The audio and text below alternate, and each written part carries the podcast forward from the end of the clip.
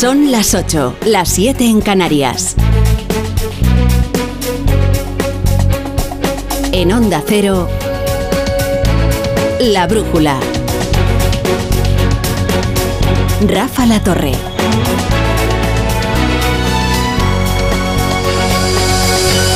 Termina una semana horrible para el gobierno, por cuanto han quedado al descubierto sus vergüenzas en negociaciones agónicas. Y termina una semana horrible sobre todo para su vicepresidenta, Yolanda Díaz, que ha decidido eh, el viernes, hoy, curarse las heridas con un anuncio muy amable y con un baño de demagogia que igual le sale al revés de lo planeado. Lo del anuncio amable enseguida se lo detallamos. La subida del salario mínimo interprofesional, que permitirá que dos millones y medio de trabajadores que desgraciadamente cobran el salario mínimo vean incrementado su sueldo.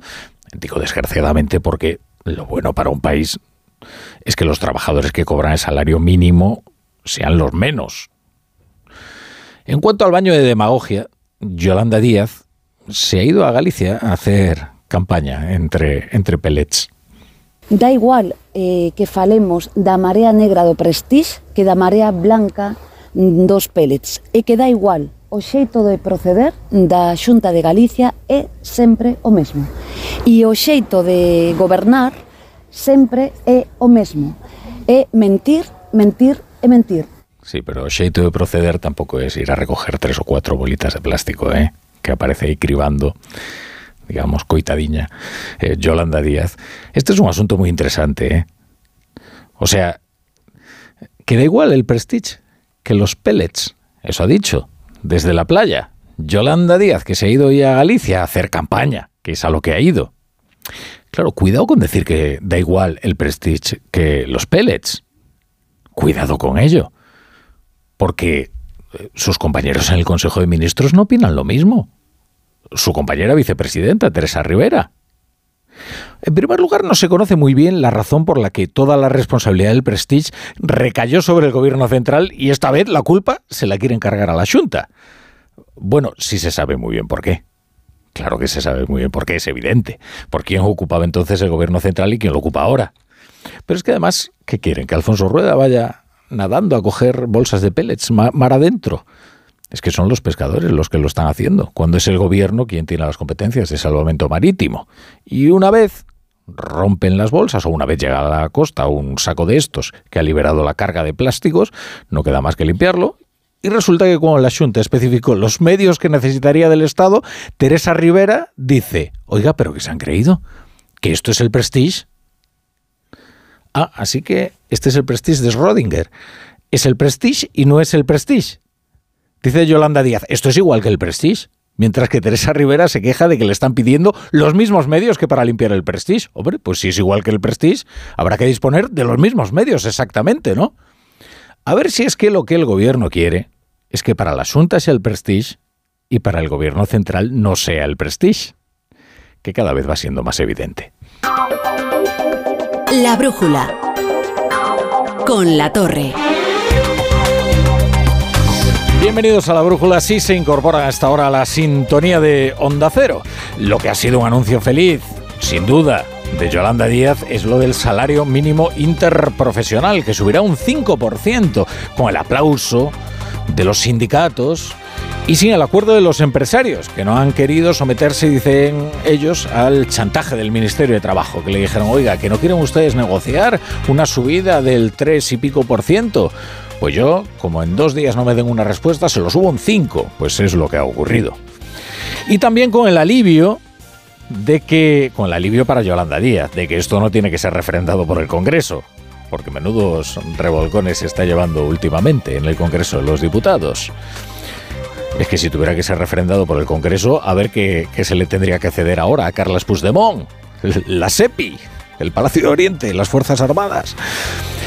Sánchez, Pedro Sánchez se va de retiro espiritual a Quintos de Mora con sus ministros, con su gobierno, y Alberto Núñez Fijó se encierra en Toledo con su núcleo duro, ambos en la cobija de Emiliano García Paje, que diría Felipe González, ambos en Castilla-La Mancha para hacer ejercicios espirituales. Hoy ha hablado Emiliano García Paje, que es el único varón socialista con mayoría absoluta, de los tres que quedan. ¿eh? Esto sigue siempre el mismo esquema, ¿eh? desgraciadamente, para Paje sobre todo. El, gobierno cede todo a los independentistas y luego Paje entona la salmodia del PSOE bueno. Si las competencias las pidiera vos, todo el mundo se rasgaría las vestiduras. Pero las pide Puigdemont para lo mismo y eso no tiene nada de progresista, eso es exactamente reaccionario. Me gustaría que el gobierno aproveche los quintos de mora para pensar a dónde conduce este, este laberinto y si hay o no salida.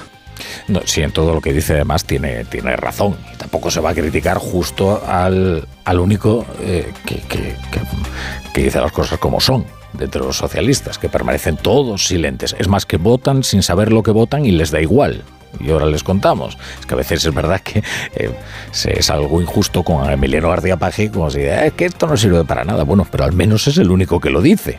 Claro, el problema es que deja siempre una cierta melancolía, porque sabes que pronto eh, se va a producir otra cesión y también se va a producir la misma salmodia de Paje.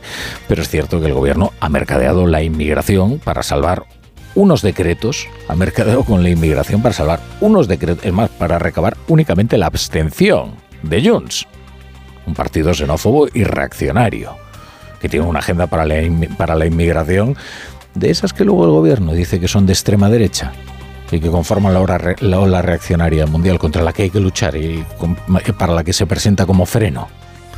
Bueno, vamos conociendo algunos detalles embarazosos de la jornada en la que el gobierno cedió las competencias de la inmigración a Carlos Puigdemont. Son asuntos muy previsibles, pero no por ello es, está mal que, sean confirmados. Este es muy relevante. Lo, lo, los parlamentarios del Partido Socialista, los diputados quienes habían de votar los decretos, desconocían el pacto con Junts hasta el instante mismo de la votación.